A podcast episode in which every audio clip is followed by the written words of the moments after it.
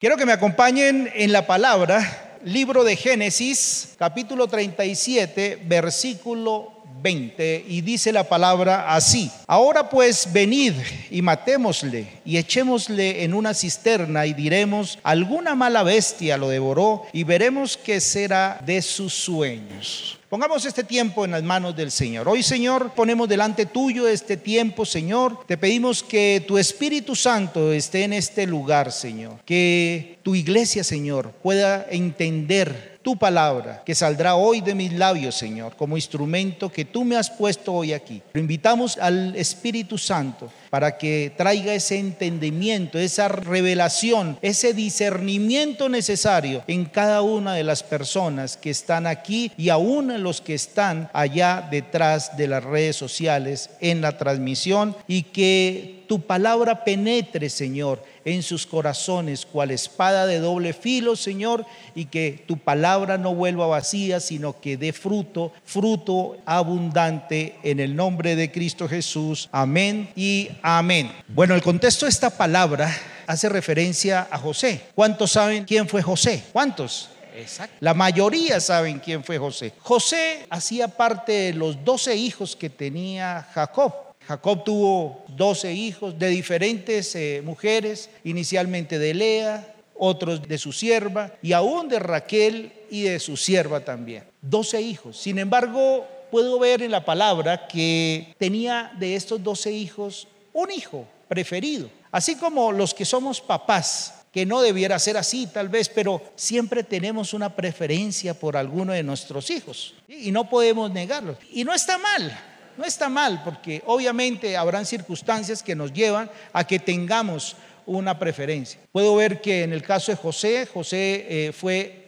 el primer hijo que tuvo Jacob con la mujer que él anhelaba tener desde el principio, que era Raquel. Y creo yo que por esto había cierta preferencia con José. Y es así, esto se manifiesta o lo podemos ver, la preferencia que tenía Jacob con José porque le regaló una túnica de colores. Esa túnica de colores en la antigüedad tenía varios significados. Una que se le daba a su primogénito, pero también se le daba a quien iba a liderar posteriormente la tribu o la familia. Entonces, Jacob le entrega esta túnica a José y esto se deriva en una envidia en el resto de los hermanos, con excepción de Benjamín, que fue su otro hermano, hijo de Raquel. Y hubo una, una envidia. Y la gota que rebasa el vaso es cuando José empieza a soñar sueños. Porque el Señor le había dado un don especial a José en tener sueños que le revelarían el futuro de él y su familia. Eso es lo que dice la palabra. Lo podemos encontrar en Génesis, ahí en el mismo capítulo de 37, versículo 7, cuando es manifiesto el primer sueño que tiene José. En este sueño dice la palabra que él se ve en el campo junto con sus hermanos atando ramas y de repente sus ramas se levantaron muy rectamente, mientras que las ramas de los hermanos se inclinaban frente a la suya. ¿Y qué le responde los hermanos? Y ahí lo podemos ver en el siguiente versículo, en el versículo 8 de Génesis 37. Dice, y le respondieron sus hermanos, ¿reinarás tú sobre nosotros? ¿O señorearás sobre nosotros? Y le aborrecieron aún más a causa de sus sueños y de sus palabras. Dice que lo aborrecieron aún más. ¿Y por cuenta de qué era que antes lo aborrecían? Ya sabemos todos, le dieron una túnica, ¿cierto? Había cierta preferencia, pero era que José era algo comunicativo. Y Jacob se valía de José para que fuera y testeara a sus hermanos qué estaban haciendo mientras estaban cuidando las ovejas porque los hermanitos no tenían buena fama. Algo hacían malo y Jacob mandaba a José a que testeara, que les echara ojo y viniera y le contaron. Entonces era excesivamente comunicativo, ¿sí? Yo lo fui alguna vez. Y las que no comunicaba me las inventaba, pero algo tenía que comunicar. Pero en el caso de José, dice la palabra que le aborrecieron aún más a causa de sus sueños y de sus palabras. En un segundo sueño, que está a continuación en el versículo 9 hasta el 11, dice la palabra que soñó aún otro sueño y lo contó a sus hermanos diciendo, he aquí que he soñado otro sueño y he aquí que el sol y la luna y once estrellas se inclinaban a mí. Ahí hacía referencia a sus padres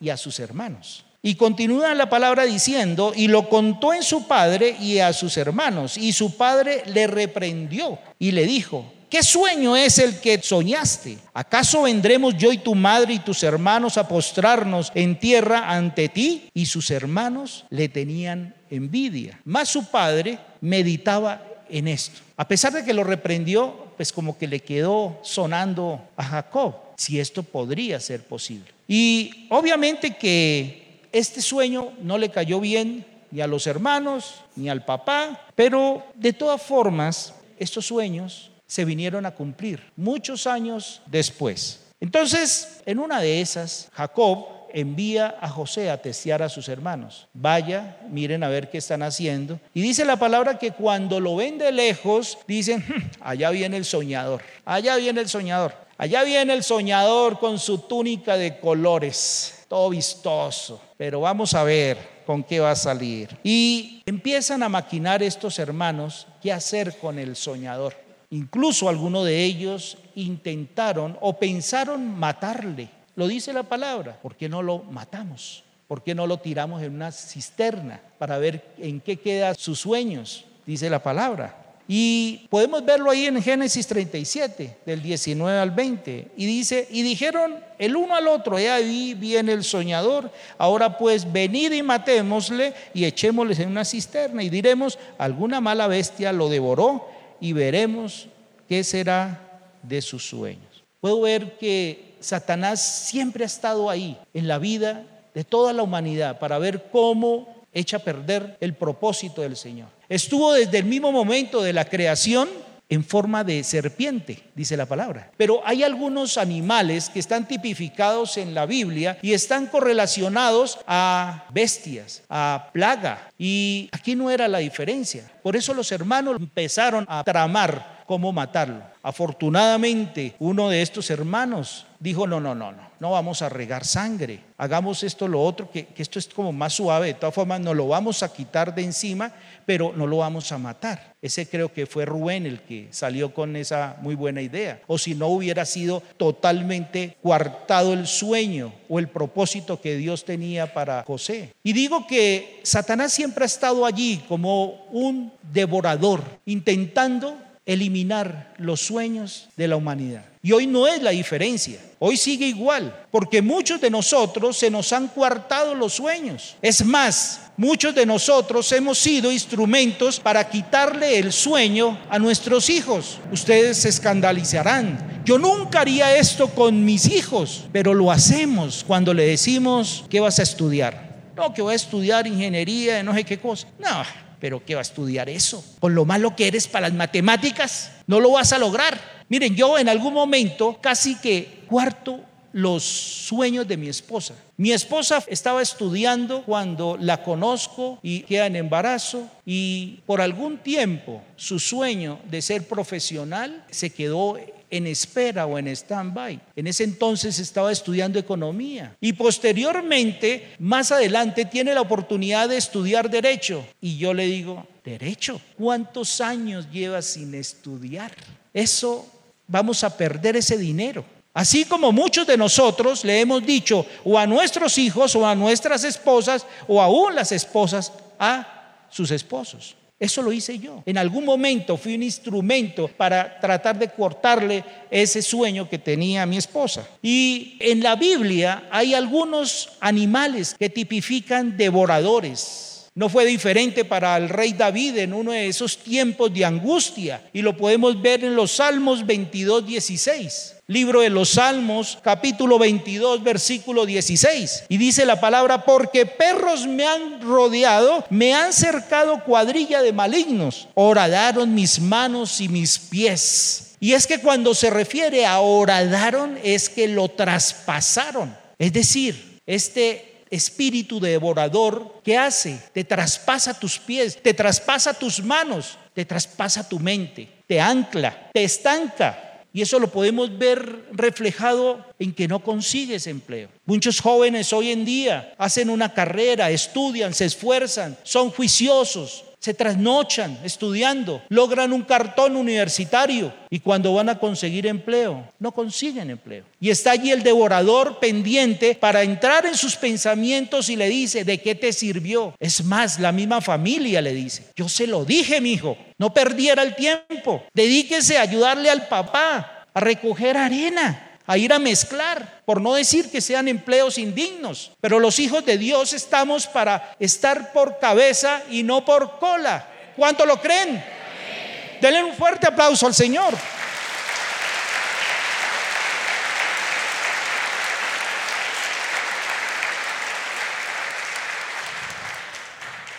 Alguna bestia, dice la palabra, que lo devoró. Era el plan, era lo que le iban a decir a Jacob. Sin embargo, se lo dijeron, porque fueron, lo tiraron en esa cisterna y le dijeron al papá, padre, lo lamentamos, aquí está la túnica, toda ensangrentada. ¿Y qué pasó con Jacob? Sufrió, lloró, porque mire lo que causa ese espíritu de envidia en las familias, causa dolor, hace que las personas pierdan los escrúpulos y empiecen a hacer lo malo y empiecen a maquinar, iglesia. Y estaba yo preparando la palabra y me encuentro que en la Biblia hay registrados algunos animales que podemos identificar o asociar como espíritus devoradores. Iglesia, yo les pido que pongan atención, pongan atención y empiecen por identificar cuál de estos espíritus devoradores están en sus casas, en sus hogares o en sus familias. Porque vuelvo y le digo, Satanás viene para robar, matar y destruir.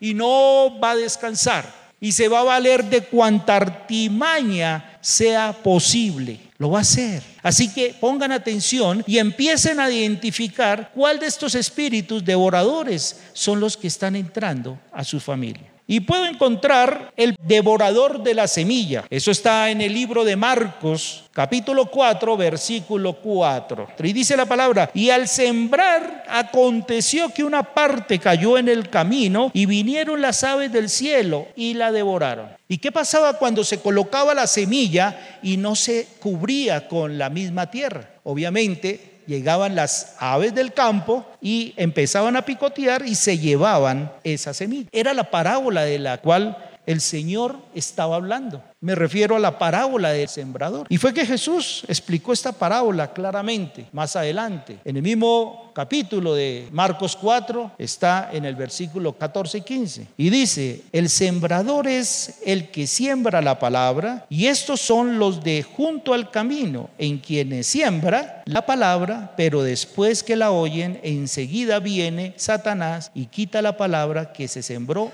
en sus corazones. Ya ahí no habló de las aves del campo, sino habló de la semilla, habló de la palabra, esa misma palabra de las cuales es sembrada domingo tras domingo en la iglesia. Esa palabra que se convierte en una semilla que tiene que dar fruto en su corazón. Sin embargo, salen ustedes llenos de esa semilla, cruzan esa puerta, se encuentran con una realidad y ¿qué pasa con esa semilla? Se pierde. Y tenemos que procurar que esa semilla dé fruto. Y el fruto va a ser el testimonio que ustedes van a dar a sus hijos, a su familia, a los compañeros de trabajo. Se va a reflejar en eso. Si hoy día no se está reflejando ese testimonio o no se está reflejando ese fruto que debería dar la semilla, tenemos que revisarnos porque algo está pasando, porque no es la voluntad del Señor. Siempre va a estar ahí Satanás para devorar esa semilla de la palabra del Señor, esa semilla que me lleva a la bendición, que me lleva a la prosperidad, esa semilla que es llena de promesas, promesas como las que se le reveló a José se cumplieron. Sí, hubo muchos problemas. Tuvo que pasar por muchos inconvenientes, por muchas tentaciones, pero la integridad de José lo llevó que finalmente la promesa y la bendición del Señor se cumpliera en su vida y en su familia. ¿Cuánto lo creen? También tenemos el devorador del fruto, porque logras que la semilla germine, pero cuando da fruto, Satanás también va a atacar al fruto. Y lo podemos encontrar en Primera Pedro, capítulo 5, versículo 8. Dice la palabra, sed sobrios. ¿Sed qué? Y velad. ¿Y qué? Y velad. Porque vuestro adversario el diablo, como león rugiente, anda alrededor buscando a quien qué? Devorar. No nos podemos relajar, iglesia. Cuando tú crees que viniendo a la iglesia, tomando esa semilla, haciendo que germine en tu corazón, estás ya listo. No, dice que Satanás está ahí como león rugiente, mirando a quién devorar. ¿Y a quién va a devorar Satanás? ¿A los que están perdidos? No, su trabajo y su plan es devorar a los que se han convertido, a los que quieren hacer lo correcto, a los que están saliendo adelante, los que están dándose testimonio, los que están perseverando en la palabra. Y está como león rugiente. Y por eso no nos podemos dormir, iglesia. Así como el guarda está pendiente de cuidar lo que le han dicho, así como el centinela tiene que estar pendiente de cuidar el batallón. ¿Cuántos prestaron servicio aquí militar? ¿Cuántos? ¿Fueron centinelas en algún momento y se dormían? No se podían dormir. Así tenemos que nosotros ser en la vida cristiana. No nos podemos dormir, iglesia, porque si tú te duermes, seguramente el fruto que Dios te ha dado,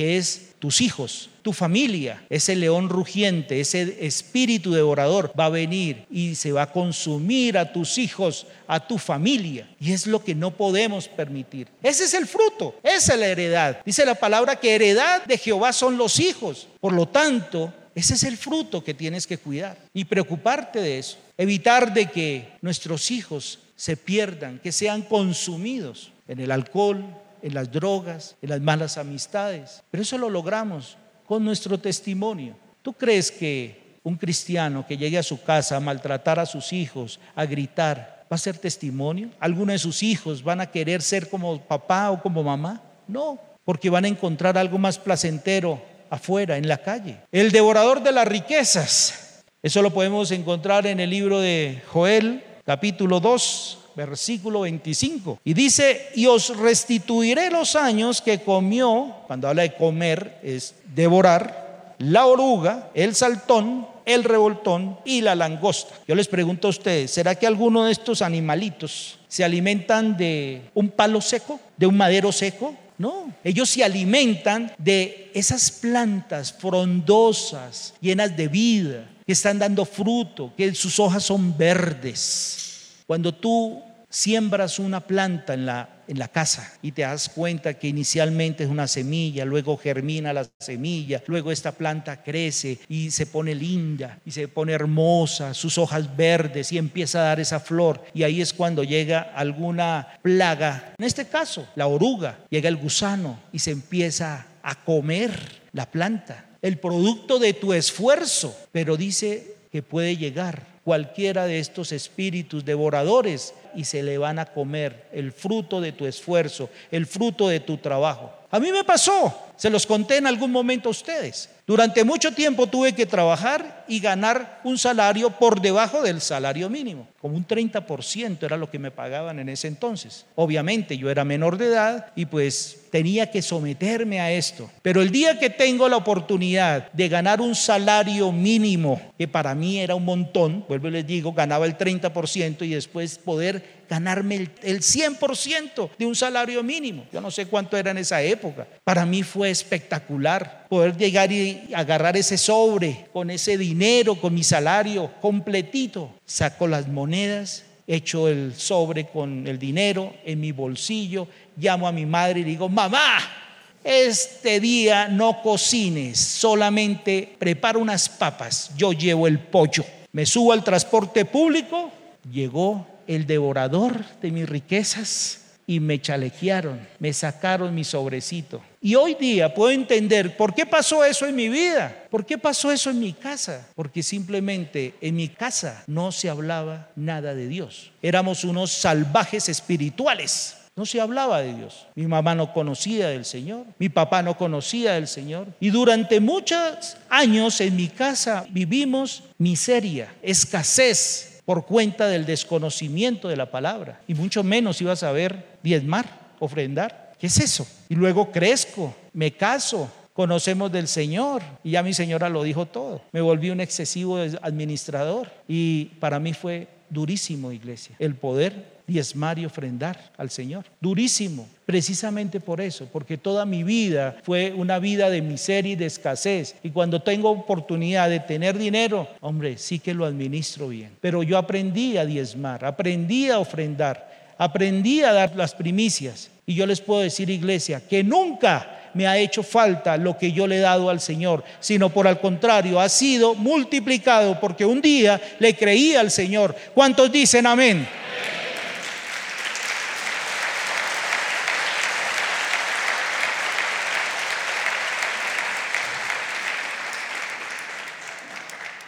El devorador de la bendición. Lo podemos encontrar en Génesis 41, versículo 4. Y dice la palabra, y que las vacas de feo aspecto y enjutas de carne devoraban a las siete vacas hermosas y muy gordas. Y despertó Faraón. Recuerdan que esto hace parte de los sueños que atormentaban a Faraón y que necesitó en algún momento que alguien le pudiera revelar qué quería decir estos sueños. ¿Y quién fue el quien los reveló? José, José. El Señor le dio la capacidad, le dio ese gran don de revelar los sueños, los sueños de aquellas cosas que sucederían en el futuro.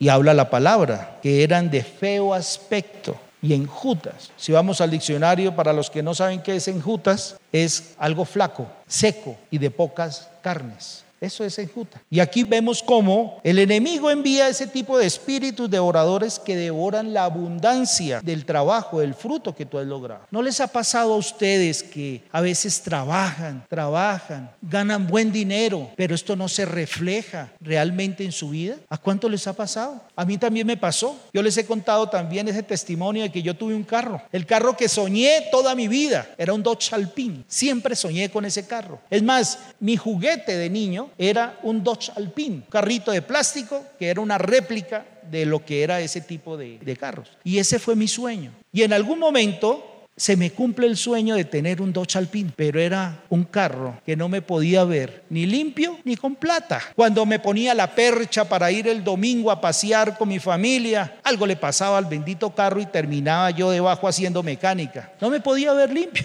Tampoco me podía ver con plata, porque este era un taxi y yo iba y hacía mis carreras y, y llegaba a la casa con platica y feliz. Y al otro día Mm, la batería no prendió. Al otro día el alternador, al otro día que una llanta. No se me veía la plata. A pesar de que tenía una gran bendición, que era un carro, un carro de servicio público que generaba ingresos fuera de otro trabajo que tenía. Y eso es lo que pasa. ¿Por qué? Porque definitivamente el espíritu devorador está ahí. Y siempre va a estar ahí tratando, venga a ver por dónde me le meto, venga a ver qué le quito, venga a ver. Siempre lo va a hacer, porque Satanás, ese es su trabajo. Y hay otros espíritus que también se, reflejan o los podemos asociar con animales. En Isaías 59 dice la palabra, he aquí que Jehová el Señor me ayudará. ¿Quién hay que me condene? He aquí que todos ellos se envejecerán como ropa de vestir, serán comidos o devorados por la polilla. Ahí está. ¿Alguno se le ha comido algún traje la polilla? Bueno, a mí me pasó en estos días, ¿sí? Me pasó, ¿sí? ¿Por qué? Porque ustedes saben que con lo de la pandemia yo dejé de ponerme ropa formal, ya no, no hace falta. Y pues muchos de mis trajes quedaron ahí colgados. En estos días cuando quise ponerme un traje de estos y fui a ver y tenía tremendo roto, la polilla se lo había comido, ¿sí? Y eso pasa, la polilla. En Deuteronomio 28, versículo 39, dice, plantarás viñas y labrarás, pero no beberás vino ni recogerás uvas, porque el gusano se las comerá. Aquí no se trata de cuál es el insecticida que dejé o no de, o usé o no dejé de usar, no, no se trata de eso. Se trata de algo espiritual, iglesia. Y tenemos que entender que en el mundo espiritual siempre va a haber algo o alguien que te va a atacar, porque no es contra carne ni sangre a quien enfrentamos, sino contra quién? Principados, potestades, en fin. Por eso es importante, iglesia, que pongamos cuidado de esto. Ya en este momento ustedes ya deben tener identificado qué espíritu de orador puede estar entrando a su casa, o está en su casa, o ha permanecido en su casa. Y ya vamos a ver cómo lo vamos a solucionar. Hay otro animalillo que está en los Salmos 78, 45. Libro de los Salmos, capítulo 78, versículo 45. Y dice la palabra, envió entre ellos enjambres de moscas que los devoraban y ranas que los destruían. Y es que las moscas tienen un significado espiritual que es asociado con Belcebú o señor de los demonios. Y la pregunta es, ¿cómo hacer? ¿Cómo hacer para sacar, para eliminar estos espíritus inmundos, estos devoradores que quieren hacernos nuestras vidas a cuadritos? ¿Cómo hacer? ¿Y cuántos saben de ustedes que la sangre de Jesús tiene poder? ¿Cuántos saben que podemos llevar aún todas estas circunstancias y todos estos espíritus devoradores a la cruz? ¿Cuántos saben? Porque Jesús ya lo hizo, porque Él fue a la cruz, porque lo hizo una vez y para siempre, para hacernos libre de maldición y darnos bendición. ¿Cuántos lo creen? Denle un fuerte aplauso al Señor.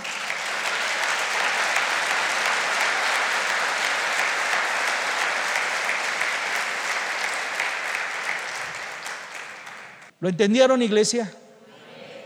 Quiero que se pongan en pie. Vamos a ministrar al Señor. Allí donde tú estás, cierra tus ojos, levanta las manos al Señor. Pon las manos bien alto. Vamos a decirle al Señor que hemos entendido su palabra. Pero allí donde tú estás, identifica cuál es ese espíritu devorador que ha estado en tu vida, en tu casa, en tu familia. Vamos, iglesia. Si aún no lo tienes identificado, pídele al Espíritu Santo que te revele. Él es el que nos revela las cosas. Hemos pasado muchos años, tal vez, viviendo circunstancias de escasez, de ruina, de enfermedad, que no lo hemos podido saber hasta el día de hoy cuáles son esas circunstancias. ¿Por qué? La razón, la raíz del por qué he estado con escasez, por qué mi hogar fue destruido, por qué aún mi salud ha venido deteriorándose. Pero hoy el Señor te lo va a revelar. Pídele ahí, donde estás al Señor, Señor, revélame Dios ¿Qué ha pasado con mi vida? ¿Qué cosas tengo que hacer? Que a pesar que domingo tras domingo, Señor, me has dado semilla, me has dado de tu palabra, me has dado promesa, Señor. Me has dado hijos. Me dice una familia, Señor, que no he sabido cuidar, Señor aún mi cuerpo, Señor, que tu palabra dice que es templo del Espíritu Santo, Señor. No lo he sabido cuidar, Señor. Producto de esto, he traído enfermedades a mi vida, Señor. Enséñame, Dios, a hacer lo correcto, Padre. Porque hoy quiero pedirte perdón, Señor porque he ignorado, Señor, a ese espíritu devorador. He devorado, he olvidado, Señor, a ese adversario que ha estado como león rugiente para acabar con mi fruto, Señor. Ese fruto que tú me has dado, Señor. Hoy yo te pido perdón, Señor, porque no he sido, no he sido un buen administrador de tus finanzas, Señor. Porque me has dado provisión, Señor. Me has dado un empleo. Sin embargo, no he sido un buen administrador, Señor. He permitido que ese espíritu devorador ese espíritu que devora mi riqueza, Señor, entrase a mi vida, Dios, devorándose mis dones, Señor. Sí, Dios, porque sé que hoy me diste dones, Señor. Tú me has dado dones, me has dado talentos. Sin embargo, no los he sabido tampoco administrar, Señor. Me he negado, Señor, a servirte, Dios. Me he negado a hacer lo correcto, Señor. A entregar mi vida a Cristo. Y es así, Señor, que esa langosta ha venido a comerse esas finanzas, Señor, esa provisión. Y por eso, Señor, he experimentado ruina, he experimentado escasez. Porque no fui obediente a tu palabra, Señor. Porque aún escuchando tu palabra, Señor, que no debo endeudarme ni dar prestado, lo he hecho.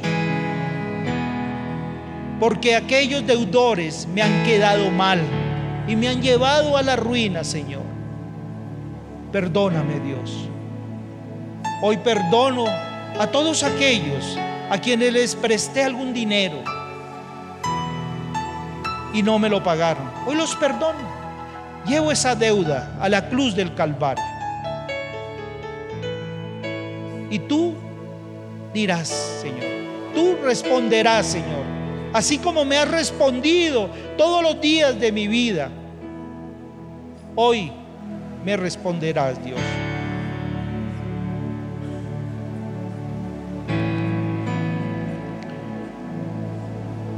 Hoy, Señor, te pido perdón.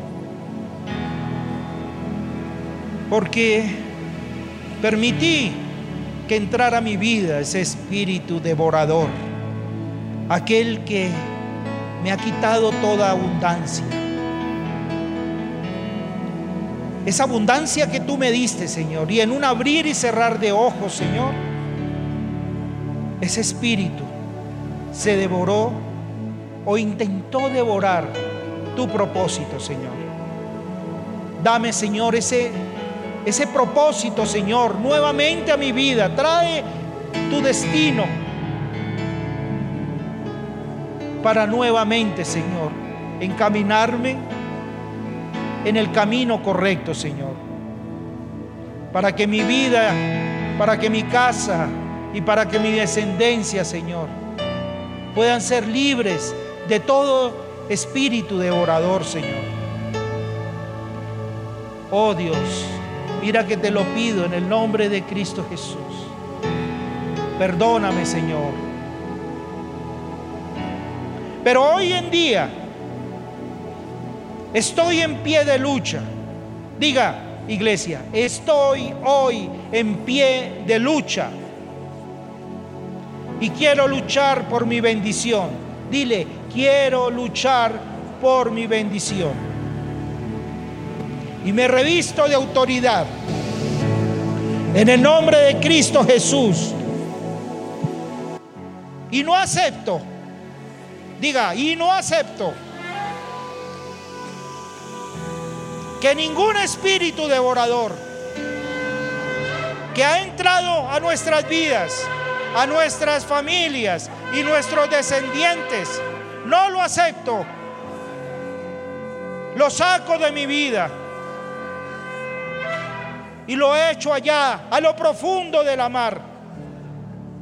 Porque Señor, diga, porque Señor, creo en tu palabra, creo en tus promesas, porque está escrito en Malaquías 3:11, porque tú dices, Señor, que reprenderé también por vosotros al devorador y no os destruirá el fruto de la tierra, ni vuestra vida en el campo será estéril, dice Jehová de los ejércitos. Yo creo tu palabra, Señor, que tú reprenderás, Señor. Reprenderás por causa de mi obediencia al devorador. No habrá más fruto que sea destruido porque será manifiesta tu bendición en mi vida. porque lo creo. Porque creo en tu palabra, Señor. Porque creo en lo que está escrito, Señor. En lo que está escrito en Éxodo 23, del 25 al 28. Allí dice tu palabra, Señor. Diga, allí dice tu palabra. Que si te sirvo, que si me vuelvo a ti, tú Jehová, bendecirás mi pan y mis aguas. Y tú, dile, y tú quitarás toda enfermedad de en medio de mí. No habrá mujer que aborte. Dile, no habrá mujer que aborte. No habrá mujer estéril. Ni en mi familia, ni en nuestra descendencia. Porque tú, Señor, restaurarás ese útero y restaurarás lo que tengas que restaurar, Señor. Porque harás la extraña operación, esa obra, esa extraña operación en la vida de estas mujeres, en la vida de estos hombres, para que pueda haber descendencia, Señor.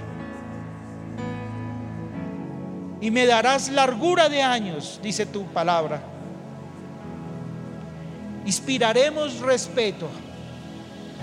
Dirá, inspiraremos respeto y consternarás a todo enemigo que se levante contra mí, contra mi vida, mi familia y mi descendencia.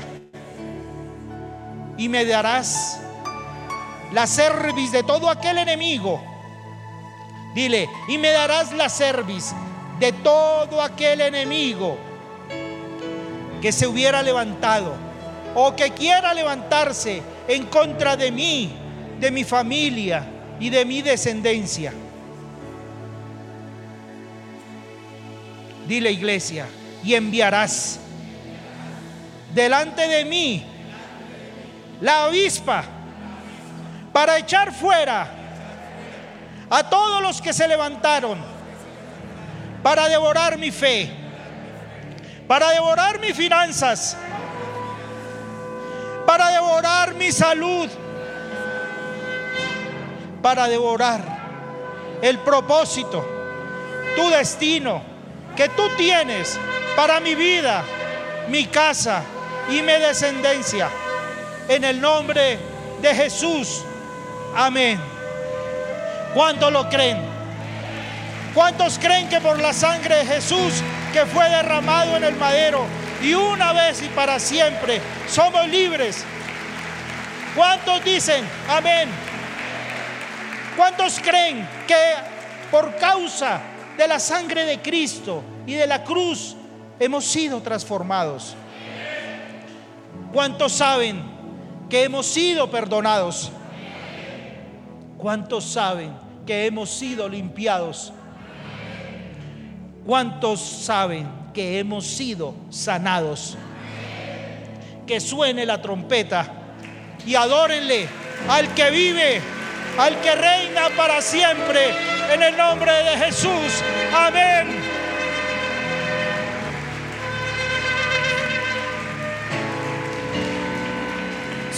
Preciosa sangre se derramó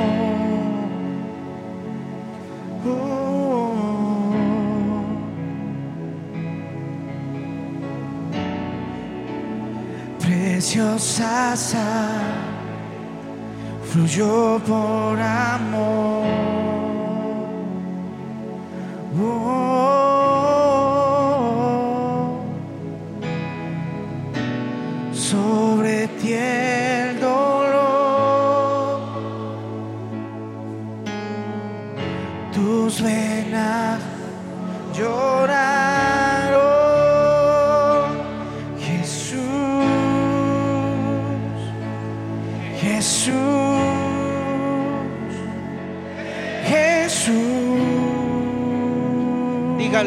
hay poder en la sangre.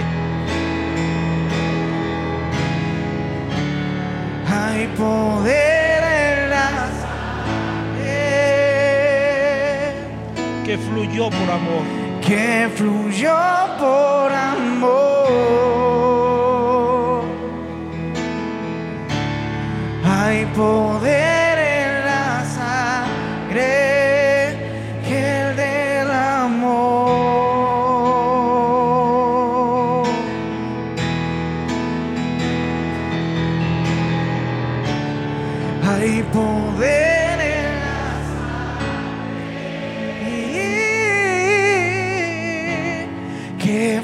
fluyó por amor. Hay poder en la sangre que él derramó. Oh Señor, porque en tu sangre, Señor, esa sangre que derramaste allá en la cruz del Calvario, Señor, es esa sangre que me transformó, Señor. Es esa sangre que me perdonó, Señor. Esa sangre que limpia, Dios. Esa sangre, Señor, que sana, Dios. Porque tu palabra dice que por tus llagas hemos sido sanados, Señor. Y yo lo creo, Señor. Porque esa sangre me salvó porque esa sangre me transformará, Señor.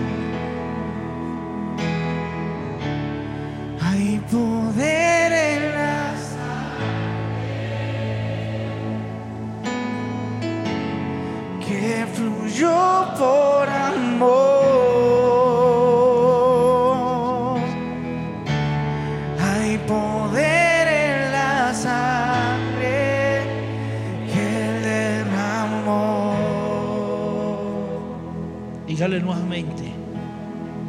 Dile, Hay poder en la sangre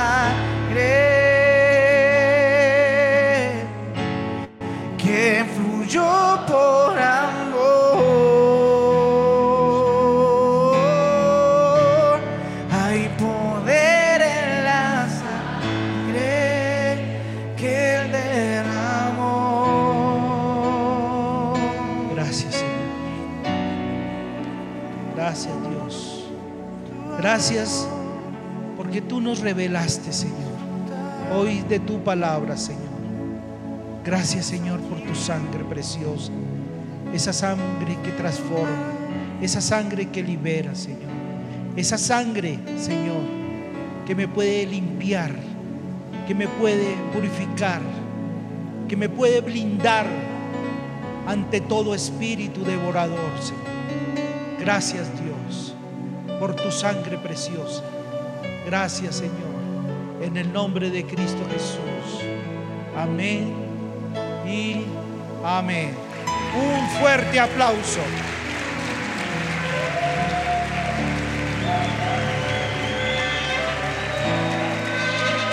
¿Cuántos son libres? Amén. Bueno, iglesia. Tremendo. ¿Cuántos lo entendieron? Amén. Qué tiempo de revelación. Me siento complacido con lo que el Espíritu Santo ha hecho en esta mañana, en este lugar. Amén. Vamos a despedirnos. Levanten allí sus manos. Los vamos a bendecir. Padre Señor Santo, te doy gracias, Señor, por esta tu iglesia, Señor. Gracias, Señor, por tu palabra que tú nos revelaste hoy a través de tu Espíritu Santo, Señor.